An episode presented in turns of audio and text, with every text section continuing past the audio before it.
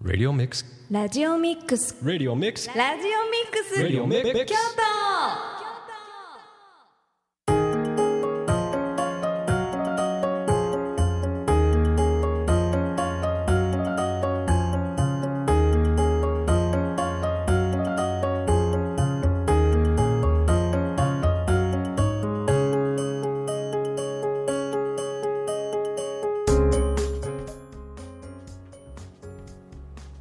こんにちは。今日は2016年7月の26日火曜日。時刻は午後3時を過ぎました。再放送をお聞きの皆さんは午後9時を過ぎました。ここからはグローカル京都と題しまして FM870 ラジオミックス京都パーソナリティの柏原拓之がお届けします。そしてこの番組を一緒にお届けするパーソナリティがもう一人います。この方です。こんにちは、中村彩です。今日もよろしくお願いします。よろしくお願いします。中村さん。はい、えーですね今日も今週1週間始まったわけなんですけどもはい、やっぱりねこの火曜日ってね若干自分の中ではねこう落ち着いていられる日なんですよね。ああ、そうなんですね。中村さんどうですか？うん、まあ私落ち着きがそろそろもうあかんよって言われてるような曜日ですね。月曜日はまだ若干落ち着いてるんですけど、あ火曜日は、うん、そうなんですね、はい、僕の場合はね、はい。なんか月曜日ははい。どちらかというと、ね、落ち着いてないんですよね。あ、そうなんですうん。ね。昨日もねあのースマホをねはい。見、ながらちょっと僕フラフラしてましてね。はい、中村さん最近どうですか？スマホを見ながらフラフラしてませんか？しないように気をつけてます。そうですか、ね。まあ、スマホを見てフラフラといえばねはい、今話題のはい、ポケモン GO ということでね。すごいブームになってますね。社会現象ですよね。ねえ。中村さんやってないんですか？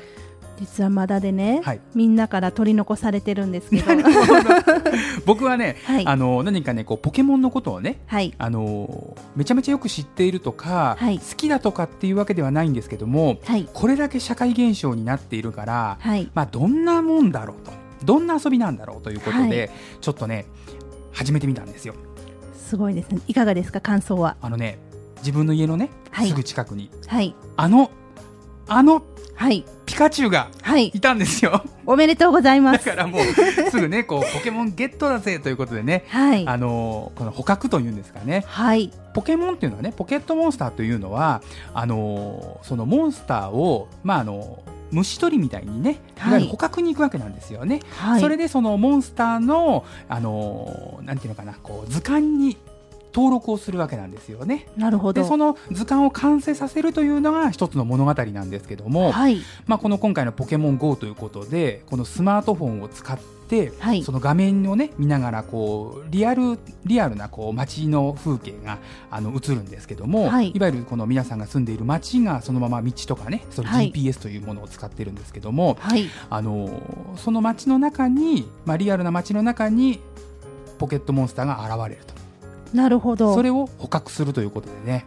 ということは、ユーザーによって見えている画面はみんな違うっていうことなんえっとねですか。基本な地図ははい。一緒なんですよ、歩いていくと基ころ本は同じで。同じなんですけど、はい。それで、えーモンスターが現れるところも一緒なんですよね、はい。だからもし僕が、はい、えーどこどこ町のどこどこにはい。ピカチュウが現れたということを、はい、インターネットで例えばどっかでお知らせしたとしますよね。はい、そうすると、はい。そこにたくさんの人がはい。ピカチュウを求めてくるわけなんですよ。え、リアルなその場所そうになんですよ。みんなが来ると。そうだから、はい。あのー例えばそういうのはポイントによってはねいろいろと例えば渦政の映画村だったりとかですね、はい。どっかの公園だったりとかですね、はい。そういうところにそういうスポットがたくさんあるんですけども、はい、そこで、あのーここで今たくさんのモンスターが出ますとなるとはい、僕ねびっくりしたんですけども、はい、深夜のですよ。深夜2時のはい。渦政映画村の門の前に、はい、おそらくねまあ50人はいないにしろですね、はい。まあ夜中にですよそんなにたくさんの人がそこで モンスターを捕まえてるわけなんですよね。これはちょっとね、まあ、うん、気持ち悪いとは言いませんけど、今までね、だって深夜にそんな人がいなかったところに、はい、大学生とかね、まあ、はい車とかも路中をして集まってるわけですよね。はい。ちょっとなんかね、今までにはなかった現象だなと思ってるんですけども。知らない人から見たら何事かと思いますよね。ちょっとうん怖いなと思ってる、ね、人もいるんじゃないかと思うんですけどもうんやっぱりねくれぐれもねやっぱりこの歩きスマホっていうのはねやっぱり危険ですよね。ね、ゲームに関係なく危ないですようんそうでねす。よね。そして車のね、何はいかこう、交通違反もたくさんあるというんでね。やっぱりモラルを守ってねゲームは楽しんでね、い、ただければと思いますさてですね今日、え1曲目にお届けする曲はですね、はい。そんなポケモン GO ということでですね、えーポケモンゲットザゼゲットザゼ言えてませんね僕ね。目指せポケモンマスターというねこはい。のポケモンの初代のですね、アニメの曲をお届けしたいと思います。ではお聴きください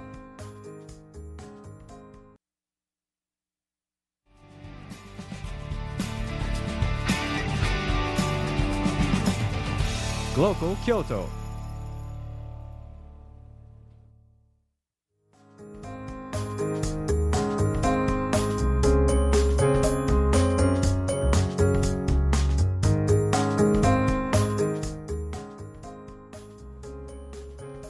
柏原拓之と中村彩がお届けするグローカル京都火曜日ただいまお届けした音楽は目指せポケットモンスター違いますね。目指せポケモンマスターをお届けしました。このねポケモンポケットモンスタはい。ーなんかあのーややこしいですね。本当ですね。やっぱりねこうにわかファンだからね。なんちゃっての。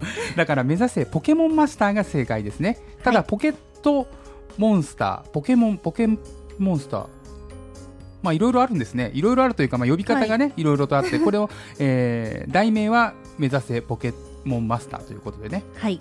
でもねこの曲ね、まあ、聞いてみて思ったんですけども、はい。前回ねあの少し前に、えー時代劇の特集したじゃないですか。ありましたね。あの時の歌詞もそうだったんですけども、はい。何かこの歌詞を聞いていると生きていく上での、はい。まあ、大切なことだったりとかはい。格言だったりとかはい。そういうことが歌われているんですよね、本当ですね。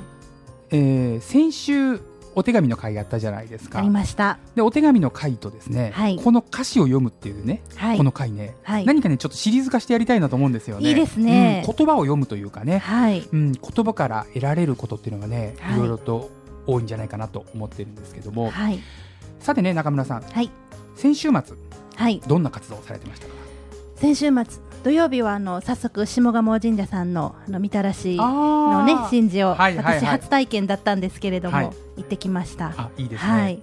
で、まあ、今年の夏ね元気に過ごせますようにということでお参りをしてで翌日はまた今度は神社からお寺の方なんですけれども友人がねお招きをあのしてくれて奈良の東大寺さんの達中のあ寺院にはい。はい、呼んでいただいてあの年に一度のご会長があるあのお地蔵様にね会えるということで地蔵絵という行事に、はい、行かせていただきました。奈良に行っていたんですね。そうです。早朝から行ってきました僕もね奈良久しく行ってないなと思ってですね、はい。うん。やっぱり京都はね、えーまあ、住んでいるということもあったりとか、はい。もっともっとねこの京都のことを知りたいと思っているので京都というのはえー常、にねいろいろなことに対してですねアンテナを立てているんですけども、はい。奈良も魅力たっぷりですよいね。やいいですそうねですよね、うん、やっぱりあれだな。僕は次はねはい。このポケモン GO を持ってね、はいえー奈良に行きたいですね。奈良に。ぜひ、ね、やっぱりねこのあの神社仏閣っていうんですかね。はい。すごくいいですよね。落ち着きますよそうでね。はですね、えー続いて次の曲に行きたいと思います。先ほどねポケモン GO ということでねはい。今日はグローカル GO ということでね、はい。このグローカル京都頑張っていきたいと思っているんですがはい。GO といえばねゴーといえばあの方ですか？そうです。あの この GO つながりでね、はい。えー曲を選んでみたんですけども GO といえば GO ひろみですよね。ですね、はい。い、ろいろ曲はありますが。はい。その中でですね、はい。えーまあジャパンということでねはい。えー2億4000万の瞳ジャパンということでね、はい。えーお届けしたいと思います。それでは郷ひろみで2億4000万の瞳お聞きください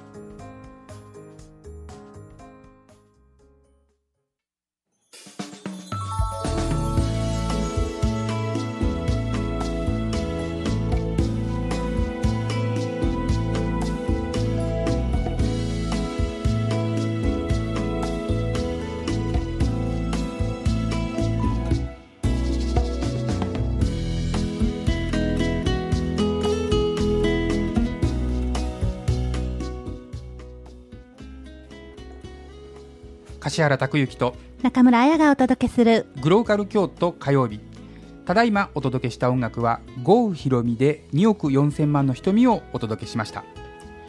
この番組では皆さんからのメッセージ音楽のリクエストを募集しています。送り先はメール、ファックス、ツイッターまでお願いします。メールアドレスは小文字アルファベットと半角数字で fm870 アットマークラジオミックスドット京都 fm870 アットマークラジオミックスドット京都。ファックスは075-432-5806 075-432-5806ツイッターではハッシュタグハッシュタグというのはシャープのことです。ハッシュタグ FM870 グローカルとつぶやいていただきますとスムーズにメッセージ音楽のリクエストを受け付けることができます。皆さんからのたくさんのメッセージ音楽のリクエストをお待ちしています。さて今日はスタジオに素敵なゲストをお迎えしています。えー御陵神社の宮司であります小栗須元則さん。そして、えー先週にね引き続いて、えー御陵神社ネギであります小栗須則秀さん。お二人をお迎えしています。どうぞよろしくお願いします。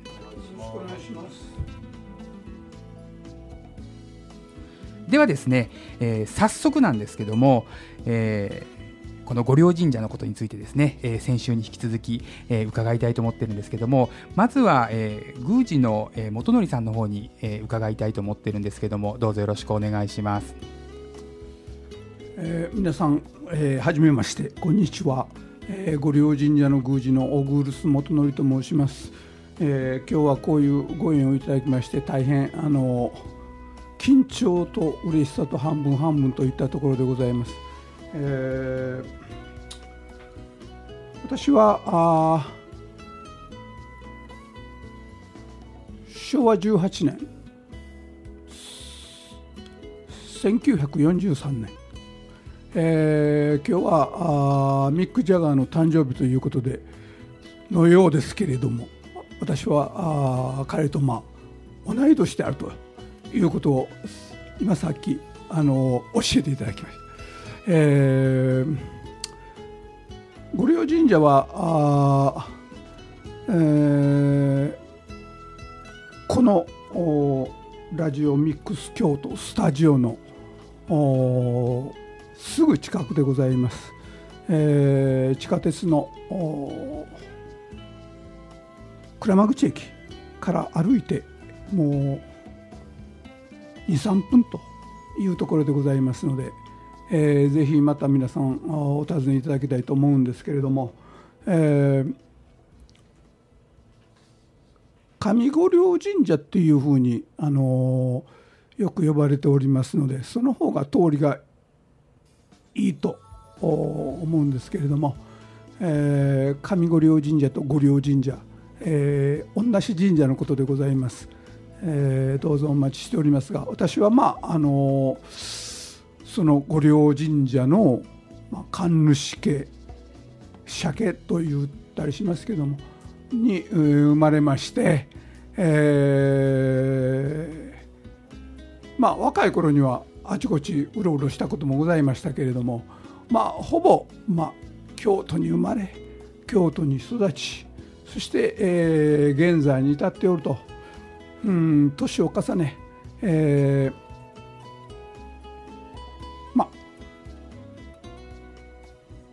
東京にも行きましたけれどもうーん私は京都が大好きな人間でございまして、えーまあ、名所とかそういうところも多いんですけれども、まあ、そういうことよりも京都の街の雰囲気といいますかね、えー京都の街自体全体が、まあ、あの大好き人間でございまして、えー京都に生まれてよかったなと感謝しておる幸せな、まあ、その面では幸せなああ男でございます。えー御陵神社上御陵神社はあまあうん千年以上の歴史を平安時代からのおまあ、神社としての歴史がございまして、えーそれ以前のルーツをたどると出雲寺というお寺の歴史も加わってきましてそうするともう飛鳥時代ぐらいまで遡れるというわけでございますけれども現在今の御陵神社このスタジオのあたり北区ですね。それと上京区をおまあ、両方にわたるまず氏神様と、まあ、こういうことで、えー皆様に、えー親しんでいただいてるんですけれどももともとは平安時代の御陵へ、えーまあ、祇園祭りも御陵へですけれども御陵への始まりということと非常にあの結びつきがある神社でございます。えー、御陵絵っていうのはあまああいろいろおまあ怨霊って言うんですけれども私は怨霊って呼ばれたくないんですけれどもあまあうん不幸な魂をお鎮める神社でございましてもともとのルーツはそういうことでございますね。えーその2つのまあ要素もともとの要素とそれから、えー氏神様というその2つの要素が備えた、まあ、神社ですね。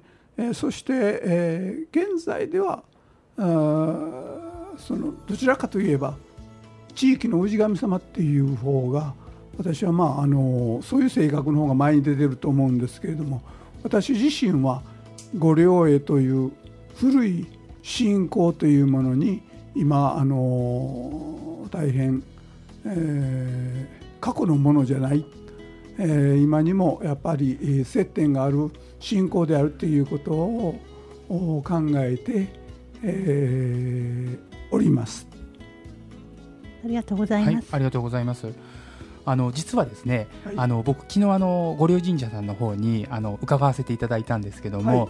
あのその時に僕がその御陵神社さんのこのまああのまあ門をくぐって入った時にですね、あのこの空気感が違ったんですよね。もう風が違うというんですかね、やっぱり一歩この、えー敷地にこう踏み、まあ、入らせていただいたときに、もうこの雰囲気がもう全く違って、ああ、いい場所だなと思ったんですけども、はい。やっぱりあのこの御陵神社さんというのは、もう長い長い歴史の中でですね、あのまあ、こう続いてきているわけなんですけども、普段はですね、この、まあ、宮司さんとしてのですね、まあ、お仕事というのはですね、例えばどんなことを中心にという、まあ、言いましょうか、まあ、いわゆる作業的なこととはよりはですね、まあ、どんな気持ちでこのこの宮司さんという仕事神主さんという仕事に取り組まれているのかなということがぜひ伺いたいと思ってるんですけども。はい、えーまああのー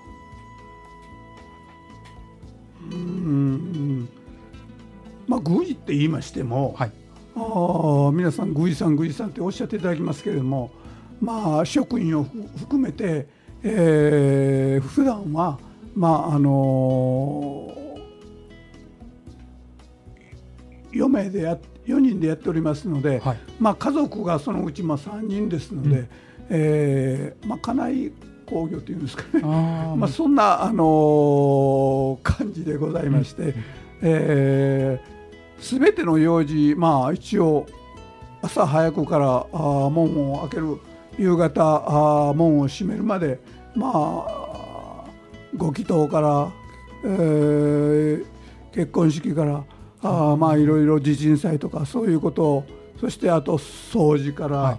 あーまああー何でもせんならんと。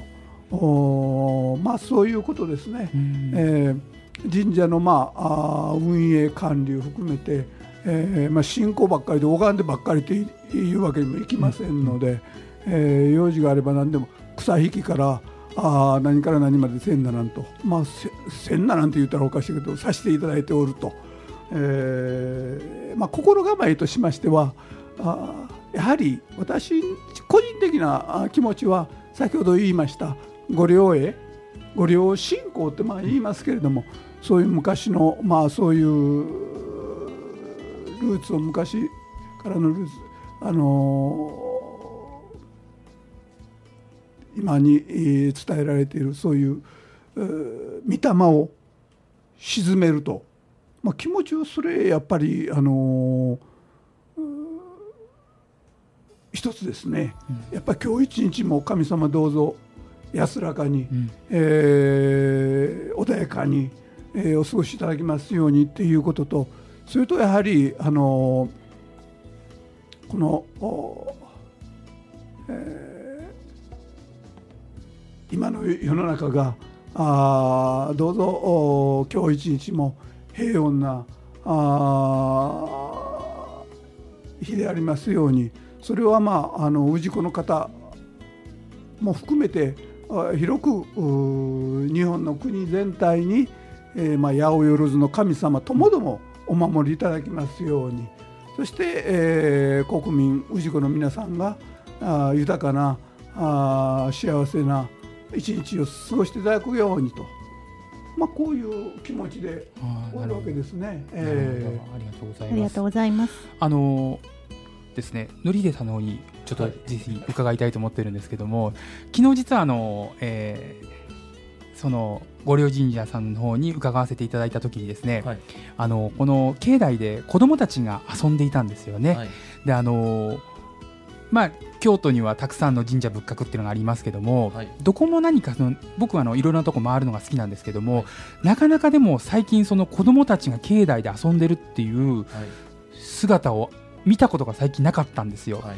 観光的な、まあ、いいわゆる視点で開かれている神社仏閣っていうのはまあたくさんあると思うんですけども、はい。そういう、まあ、神社仏閣とはまたちょっと違った雰囲気の、はい。があるなと思ったんですけどもどうなんでしょうか？その御陵神社さんとしてはですね。あの私自身もあの小学生の時はあの境内で遊んでいた記憶があります。でその時にはあの同じ学年の子たちではなくて近所の子がうん。自然とこう集まってきてで上は中学生の方で下は小学校1年生ぐらいまでが10人ぐらい集まって毎日あの鬼ごっことかうん泥順とか、あのかくれんぼとかしてたんですよ。でそれがものすごく楽しくてで年の小さい子供にはちょっとハンディをあげて、うん。で一緒にあの遊ぶっていう。それは学校ではなかなかあの成り立たない、うん。みんな同じ学年で遊ぶから。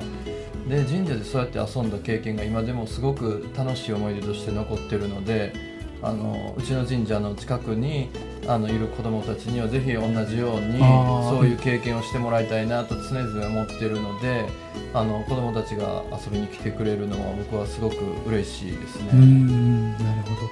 そのねこう境内の雰囲気がすごくいい雰囲気だなということをあの感じたんですけども。ではですねここで一旦、えー音楽をお送りしたいと思います。先ほどね、えー、宮司のですね、えー元則さんの方から、えーミック・ジャガーとね、えー同じ年だという話がありましたけども、はいね。はい、ミック・ジャガーといえば、はい。えーザ・ローリング・ストーンズということで実はですね、えー今日はこのザ・ローリング・ストーンズボーカルのミック・ジャガーの誕生日ということなんですね。はい。えー1943年生まれということで、はい。1943年の7月26日生まれの、はい。えー73歳ということなんですけどもそんな、えーザ・ローリング・ストーンズの名曲「ブラウン・シュガー」をお届けしたいと思います。ではお聴きください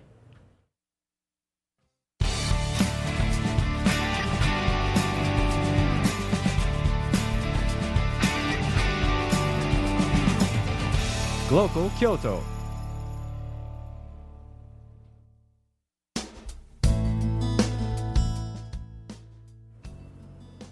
柏原拓之と中村彩がお届けするグローカル京都火曜日。ただいまお届けした音楽はザ・ローリング・ストーンズでブラウン・シュガーをお届けしました。今日はですねスタジオに、えー、御霊神社の宮司であります小栗栖元則さんそして、えー、禰宜であります小栗栖則秀さんをお迎えして、えーお届けしています中村さんはい。今日ねはい。あのこの宮司さんがいらっしゃったらですねはい。ぜひ伺いたいことがあったんですよねそうなんです。私はあの神社でお水をいただくというのが好きでして、まあ、自分がよくお参りする神社ではお水をいただいて帰れるところにはペットボトルを持ってお参りさせていただくんですけれどもご両神社さんの方ではちょっとお水が今はあのそうやっていただけるものが現在はないということをお聞きしましてちょっとそのあたりのことを知りたいなと思うんですけれども以前はお水は湧き水はあったんでしょうか？えーずっと、あのー昔の資料を見ますと、はい、うんありまして、はい。現在も、はい。まあ、手水車って言いまして、はい、えー手と口を清めるとこですね、はい、そこの手水鉢にはあ江戸時代のあ寛政年間のそういうう作られたものであるという、まあ、あれが掘られておりますけれども、はい、えーまあ残念ながらあの地下鉄烏丸線が、はい。あのすぐ横を通っておりまして、はい、えー便利で非常にありがたいんですけれどもはい、その工事の時に、あのそれまで、えー湧いていた井戸が枯れまして、はい、えー一度、まあ、あー深くまた掘ったんですけれどもはい、水が戻るということがなかった、うん。今はあ残念なんですけれども、はい、水道の水をはい。引いて、えーおるわけですけれども、まあ、また、あのー復活できれば、はい、あのーと思ってはおります。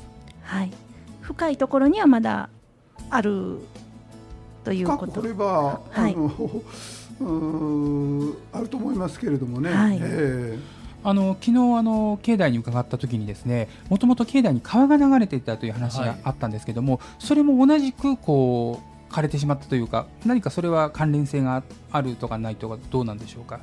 えー、と境内の川はもっとあの古くに、はい。えー、ともう水は流れなくはなったんですけれどもそうですね。ー昭和のもう一桁ぐらい。はい。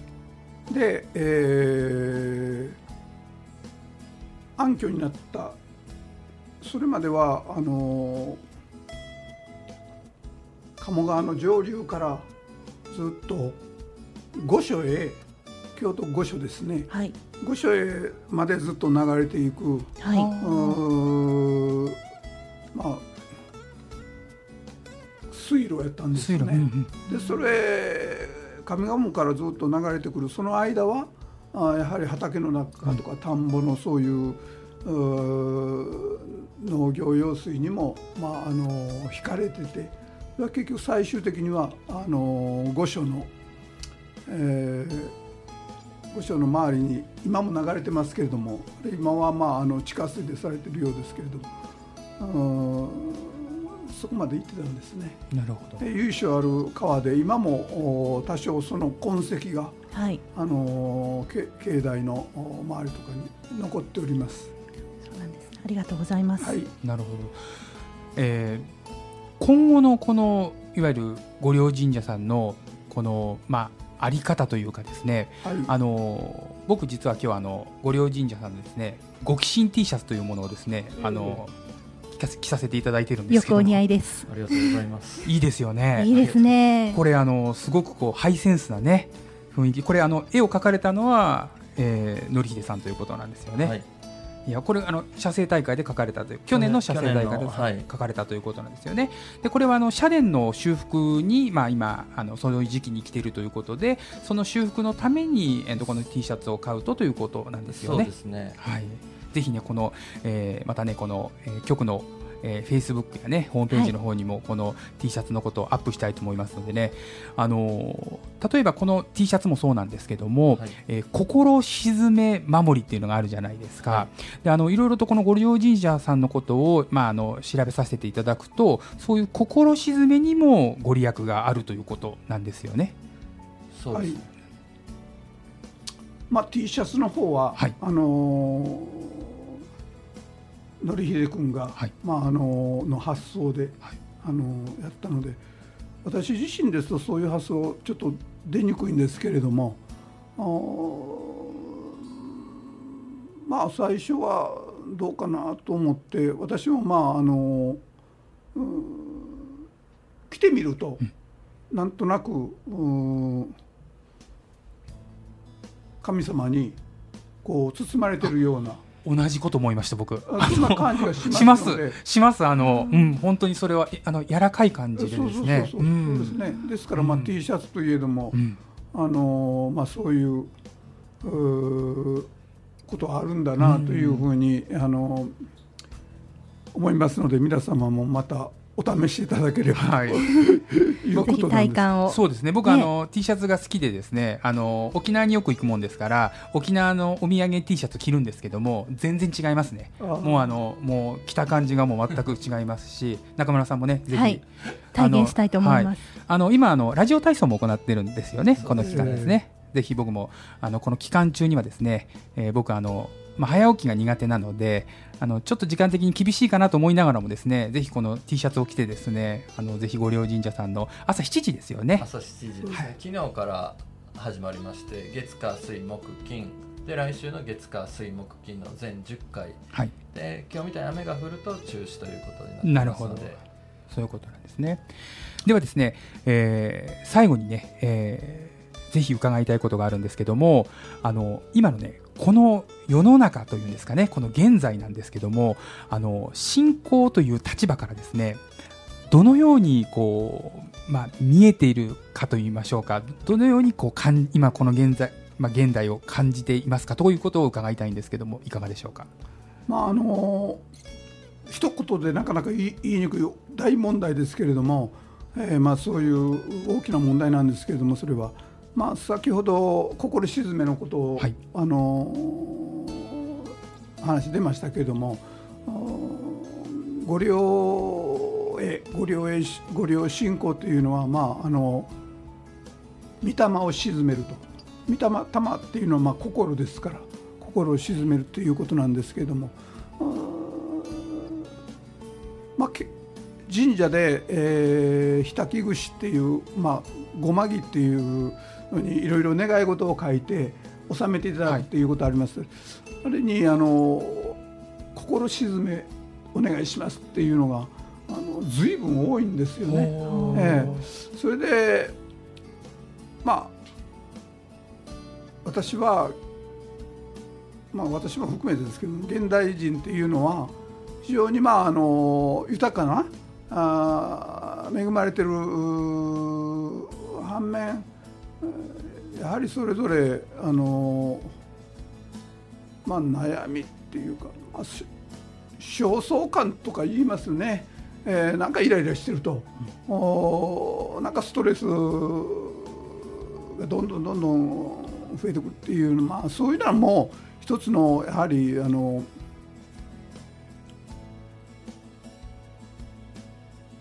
我々の言葉でけ「汚れ」って言うんですけども汚れを清めるっていうこと。それによっていろいろな災いを防ぐっていうようなことがあの神社のまあそういう信仰の一つの基本なんですけれども。そういうストレスっていうようなものもやはりあの伝統的な信仰の中からやはりあの力をあの引っ張り出して、えー今の人たちの気持ちをおまあ慰めるというかそういうふうにご利用信仰というものをおまあ、拡大解釈かも分かりませんけれども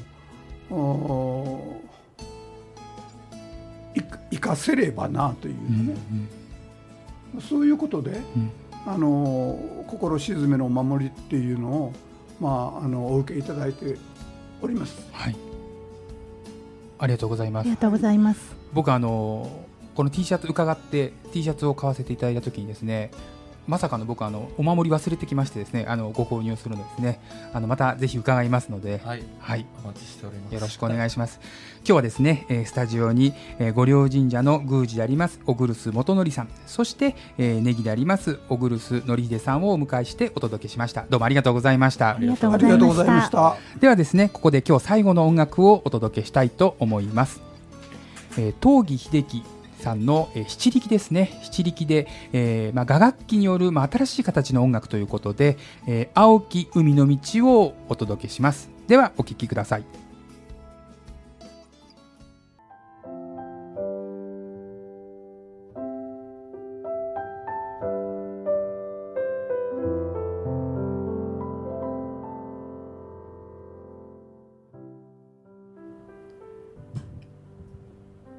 さて中村さん。はい。今日もですね、えーお時間となりました。はい。